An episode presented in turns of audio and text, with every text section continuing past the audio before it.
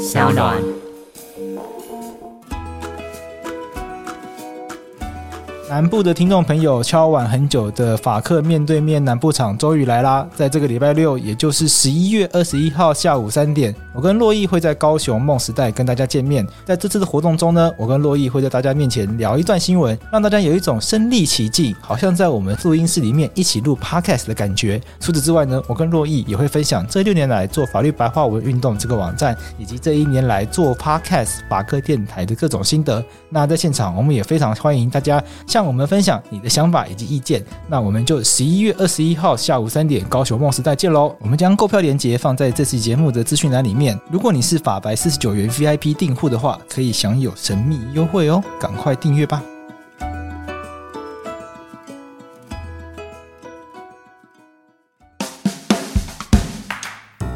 我们发现台南市政府并没有积极去做调查，或者是去告发，然后罚则也很轻，也没有要求完全清除，也没有追不法利的。像这样子的事件，要处理好，要要求处理，其他的不法才不会如法炮制吧？这个利益真的太高了，太大了。废弃物的这个处理再利用，他们可能几千万、几亿都有。Hello，大家好，我是法律白话文运动的站长桂智。我们今天这一集，我们邀请到时代力量的立法委员陈乔华陈老师，跟我们聊一聊最近很火红，但是也让大家雾里看花的议题，那就是炉渣。好像应该是念炉茶，所以打字的时候打“渣”那个字其实是打错的。对，因为我发现，在 Google 搜寻的时候，它会跑出另外一个不太知道怎么念那个字。对，就是十字旁。它其实是早茶的茶吗？对。早茶、炉茶，所以这个东西它其实应该叫做炉茶。那十字旁不是水字旁。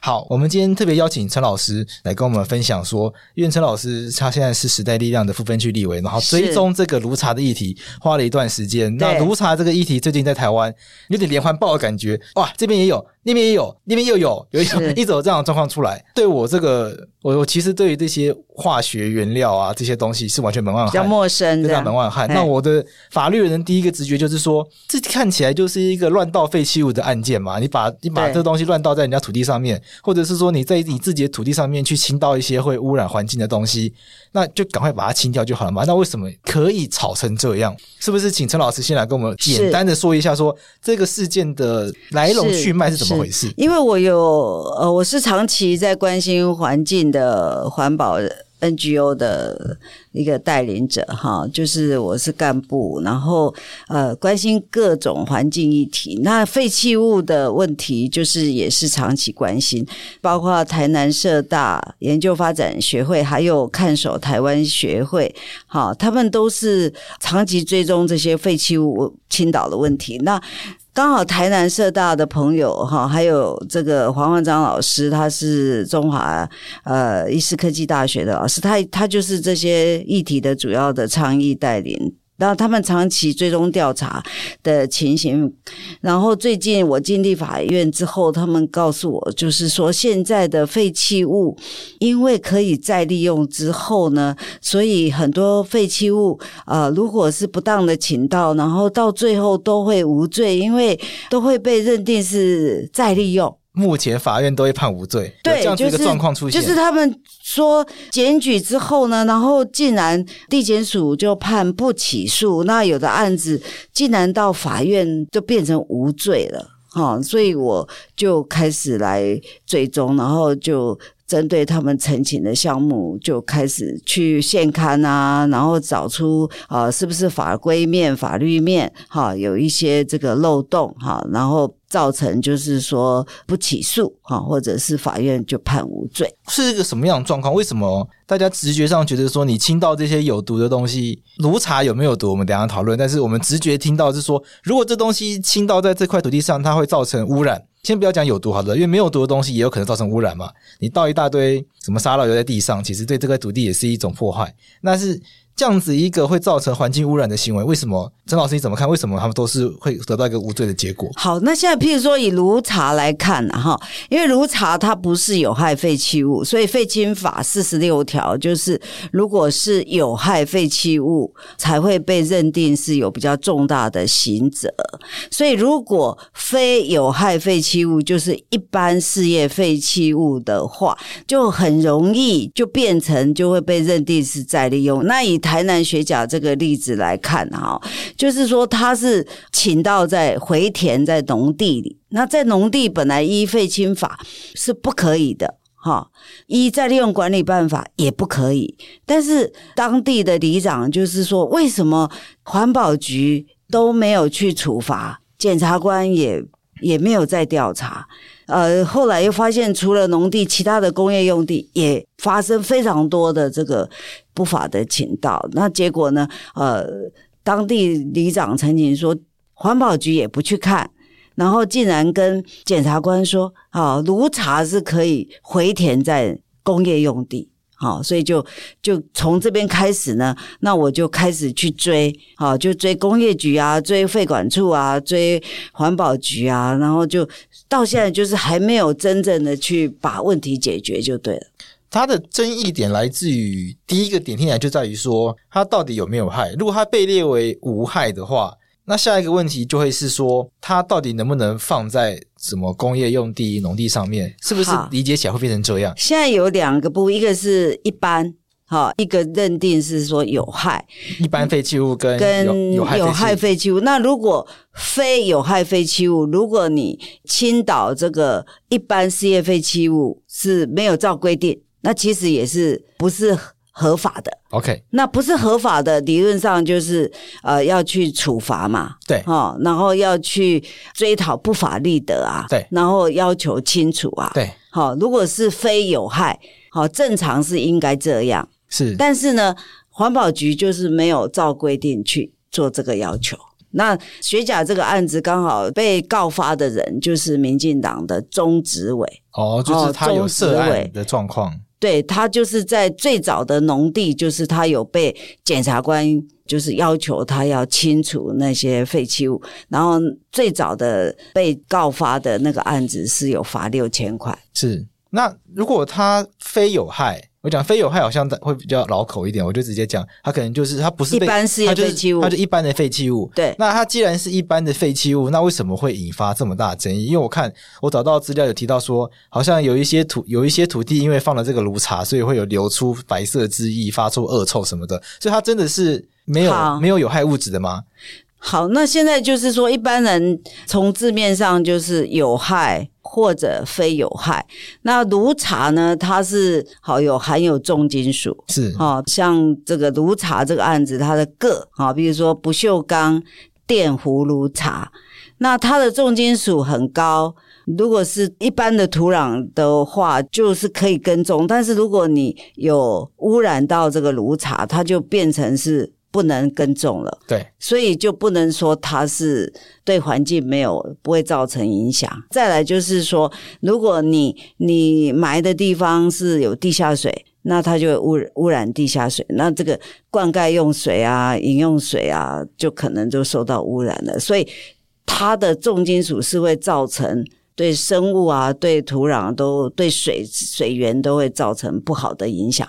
就是它不是环保署的有害废弃物的认定的一种合乎有害它，但是它还是废弃物，它还是对环境会造成伤害的废弃物。就是虽然没有被列为有害废弃物，可是不代表。它对人体健康是完全对，它对人体健康还是会造成有危害的，有危害。然后对于动植物，嗯、对于我们的生态系，对我们农业的食物链，其实都会有不好的这个影响，还有危害。陈老师你怎么看？就是说，我们先针对这部分讨论的话，炉茶它到底是应该要把它归类为有害来处理，其实说环保署搞错了，或者他应该要去修正，还是说我们应该是从民众要去？改变心态，就是说，我们不能单就从有害无害这样子很二分法方式去思考这个问题。好，那这个这个问题最大的问题就是在环保局。对地方的环保局，他在发现这个，譬如说不当的去在农地啊，或者是工业用地去掩埋炉渣，他没有明确去要求去罚，去要求清除，追不法利得。对，他没有这样做。那没有这样做的时候，这些炉渣就会对环境造成危害。那为什么会这样？就是因为环保局把他说这个是在利用。检察官就发现哦，再利用，所以就不起诉。嗯，是好，所以最大的问题就是说，在法规面或者是在环保局的态度，他的态度是有问题的，因为这样的后果就是会让那个这个不法的人，哈，违法的人，他就会到处再去买啊，因为他发现哦，他买一块土地，他可以赚好几亿呀、啊，可以赚到好几亿哦。对，他可以赚到好几亿，譬如说他他运一车的。好，一顿他可能就就赚几万块、几千块，然后他全部这个好几公顷的土地，他埋那么深，埋四公尺深，他可以赚好几亿啊！结果他才罚几万块或几千块，然后他又不会被起诉，所以他发现这个是非常好赚的生意啊！他只要去买一块土地，然后就这样一直乱买。所以，如果说环保局的态度是去纵容这些不法的话，那就会有更多人敢去做这些任意去请到这些废弃物的行为。那目前的法规就是工业局是负责事业废弃物的再利用啊，所以我目前也努力叫工业局把什么叫做合格的再利用，譬如说炉渣是不能掩埋在工业用地，他就要讲清楚，那让检察官能够清楚。那如果是合格的再利用，也要叫工业局去查，然后环保局也要。知道怎么认定，那甚至检察官从相关的法规就很简单就可以判断说，到底是不是合格再利用。那再利用指的是什么？就是说我把一这一堆炉茶放在这块地上，为什么它会被认定是再利用？我想，我想大家可能现在会有个困惑，就是说。听起来，我这些商人把这些炉茶堆在这个地方，这个东西是会再被运走，拿去做成其他东西吗？好，譬如说这个不法的人，哈，就是说行为人，他去把炉茶去埋在这一块土地，埋了四公尺深。是。那目前的再利用，就是炉茶是可以做铺面的。铺面。铺面就是譬如说停车场的铺面啊，说那个道路。道路的铺面，但是因为。工业局没有把铺面的厚度写清楚，一般大概不能超过二十公分吧。是。但是他埋了四公尺，对。但是因为没有写清楚，环保局就说：“哎，那个是合格的。”运走拿去铺其他马路吗？是这个意思吗？还是说他在那一块土地上埋了四公尺深，然后环保局说就说那个是合格的再利用，就说那一块全就是合格的铺面，因为它是铺面，把它铺了一块地在地上的概念。因为他说用目测看起来就是再利用。检举人就说：“那个是挖的，挖了四公尺深，然后土拿去卖，再回填炉茶，所以是不法。但是环保局就说：‘哎，那是合格的再利用。’那他就告诉检察官，那检察官就说：‘哦，那既然是合格再利用，那就是无罪。’哦，OK，那可是听起来有点荒谬，就是说，那这个再利用到底要利用什么东西？在一个学甲这样子一个乡下地方铺面铺了这样一大块地，到底是要？就好几块啊！就其实大家也看得出来，就是说，这根本就。”没有要做什么事情，它本质上就只是要把炉茶摆在这一边，但硬把它凹成说哦，我把它铺成一块地。因为目前可以说的就是里长他说他看到了嘛，他看到挖很深，然后埋很多。那我甚至在今年九月二十六号就再去现刊，就请他们要挖，他们也不挖。那再利用有标准吗？就是说这样听起来再利用很腐烂诶、欸。就是我挖一块洞，然后埋一堆垃圾进去，然后因为我最后把它整平了，然后大家可以踩在垃圾上面，我就说，哎，这不是。乱倒垃圾，这个是我在铺马路，它听起来概念好像变成这样。对，就是说，如果没有人检举的话，就看起来像铺面，像又加了一点柏油，对，然后就下面都是废弃物，然后上面就是一个铺面。那甚至有的人就去贷款啊，就卖给别人再贷款。事实上，在学甲也是这样，土地卖给别人再去贷款盖工厂，盖工厂以后下面埋废弃物也都没办法查。是啊，所以现在为什么就像你一起头说，哎，为什么这个案子会追那么久？就是环保局就是硬不去挖，好，硬不去说这个就。就是下面有废弃物，然后一刚开始就是一直说，哎，这个是合格的再利用。对，所以我现在就是逼工业局说，你合格再利用要定义清楚，不然呢，它就有很大的漏洞，就是可以去去把废弃物埋在那边。然后如果说不坚持去挖，或者是新闻不炒大的话，那环保局说，哎，那个是合乎标准啊。甚至现在很多废弃物就跟那个水泥就是呃稍微混一混，有害无害混在一起。那本来有害。被无害稀释了.被一般稀释，然后再加一点水泥，然后就去做各种的用途，道路啊什么，然后下面再填更多，然后看起来就是像铺面。我帮听众朋友整理一下，一般的废弃物。就是他处理要符合一定的程序，那他现在听起来是他有点投机取巧了，用规避的方式，他没有按照这个程序去处理这个废弃物，他就把它全部堆在那土地里面，然后铺上柏油，说：“哎，我再利用，利用这个炉渣把它变成铺了一片马路或铺一片广场出来。”就是再利用。那他们就可以主张说，这个就不需要遵守废弃物清理法关于处理废弃物的。它是合法的，在它就反而变得合法。对，可是它本质上，它就是把炉渣全部放在那边。对，跟这个堆置废弃物本质上是完全是一样的事情。对，如果没有坚持去挖的话，看起来就是铺面。那现在有一个问题，就是说，为什么大家会发现这件事情？就是说，它摆在那边。它对于雪甲或者是岐山，我看我找到报道，岐山也有。对，我就对他们的环境有造成什么样的影响？我就问里长说：“哎，那个什么时候埋的？”他说：“一百年埋。”那我说：“你为什么去年？”民国一百年。对，他说他一百年就发现了。那我说：“你为什么现在才讲呢？”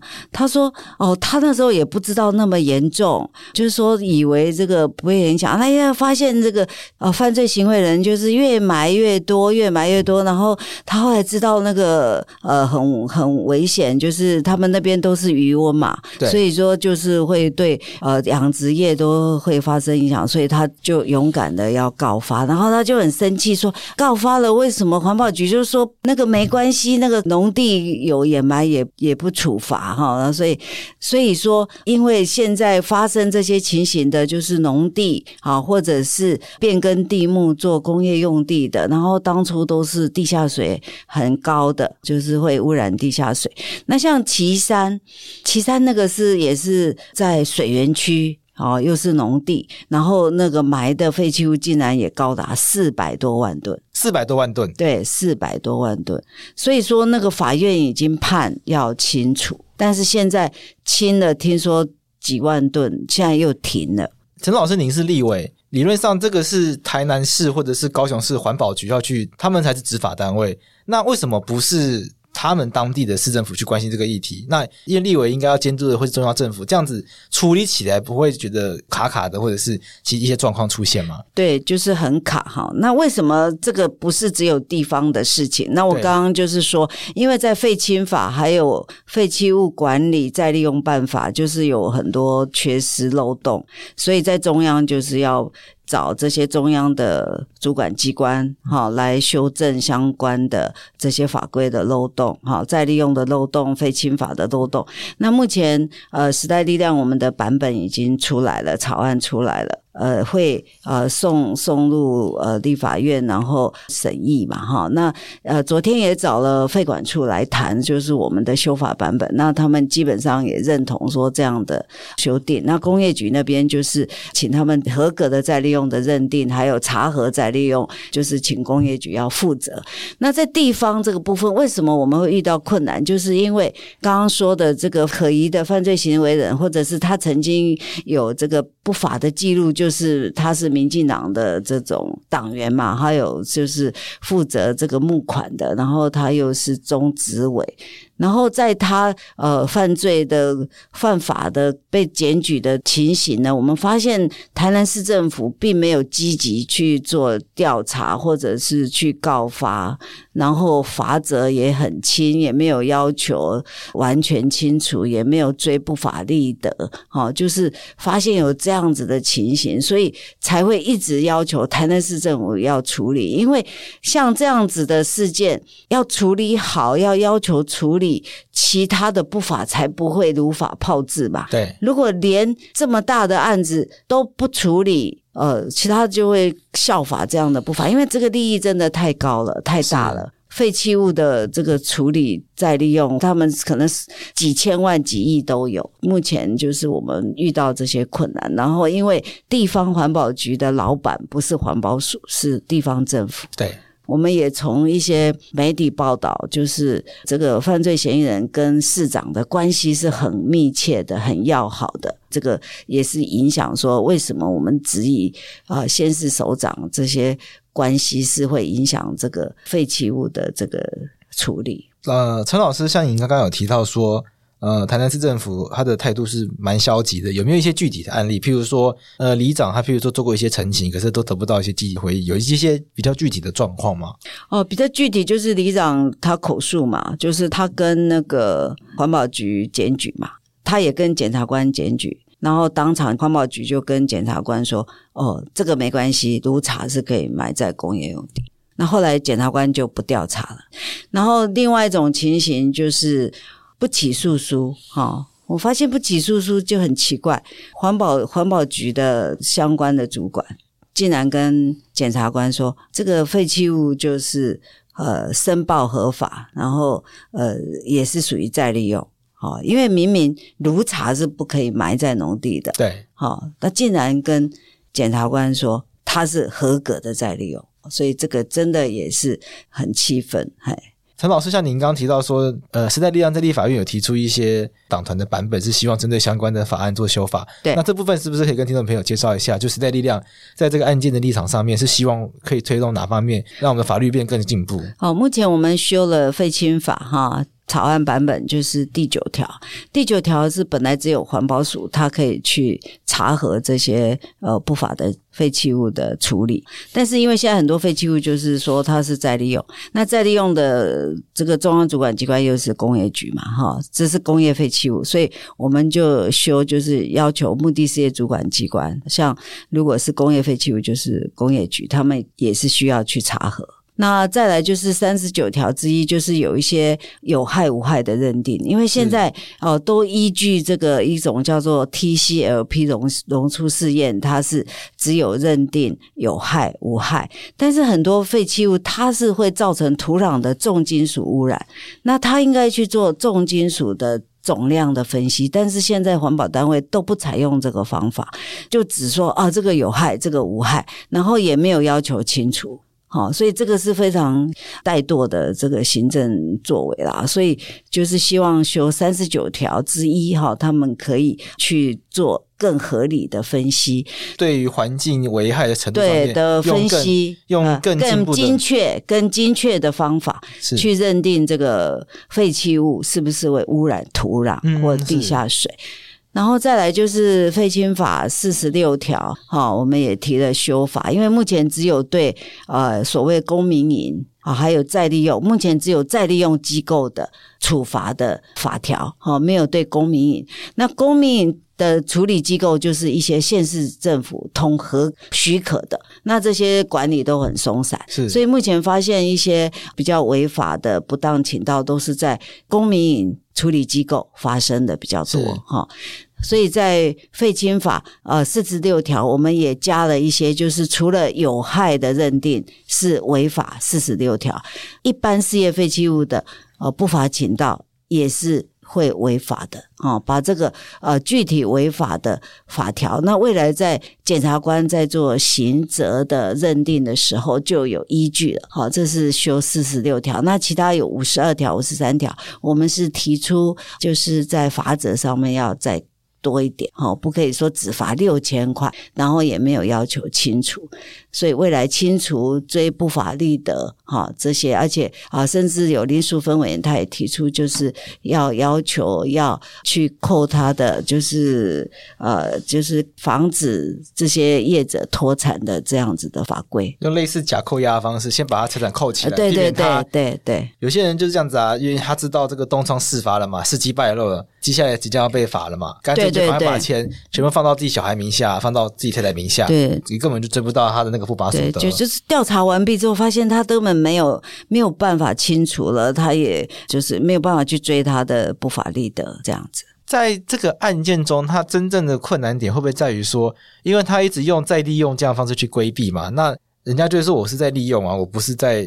倾倒废弃物啊，所以那在再利用这一块，我们有没有比较好的认定标准？就是像他这样子随便挖一块土地，然后全部丢进去，他就说我在铺广场，问题是这一看就知道这方法没有人会去用的、啊。所以我我在进立法院已经找工业局谈了几乎快十十次了哈。是，那我们一直在在讨论说，哎，你的再利用管理办法到底有什么缺失？你在办法里面，你有没有办法让这些执法人员哈，或者是这些检察官减掉，他们很清楚去认定说，到底什么样才是合格再利用？那因为目前他们写的都很很乱啊，就是说根本。没有办法去确认说什么是合格的再利用，所以现在在再利用管理办法也是请啊、呃、有要求工业局这边要修订。那另外在再利用的检测方法，就是所谓标准方法 CNS，这个是标检局他们负责的。对，然后同步也找他们来讨论。是。那另外在工程会啊，他们也有相关的认定，就会未来就是说希望能够整合，让大家很明确相关的执法人员。或者是环保单位都能够很很很精确的去知道说什么样的废弃物再利用是合格。比如说我刚刚提到铺面嘛，啊，你铺面就写清楚啊，你铺面到底是二十公分内才叫铺面，你不能说埋了两公尺、三公尺那个都叫铺面啊。铺马路应该就是铺薄薄一层，对，对，对，你不会铺马路一铺铺四公尺深，对对。那那个下面那个显然就是要堆砌堆积东西用的嘛。对，所以我在修法或者是找这些主管机关来讨论，还有呃在咨询，我也都会努力去将这些议题讲出来，因为。最根本的就是这些法规法条要写得很明确，然后可以让业者哦，他们不敢随便去触法。陈老师，因为您也是在做环保议题的人士，我们回过头来，我们怎么看炉茶这个东西？就它到底是适合再利用的东西吗？因为如果我们是要进一步会去讨论说什么样的情况去认定再利用，表示说那炉茶它是有再利用的可能性吗？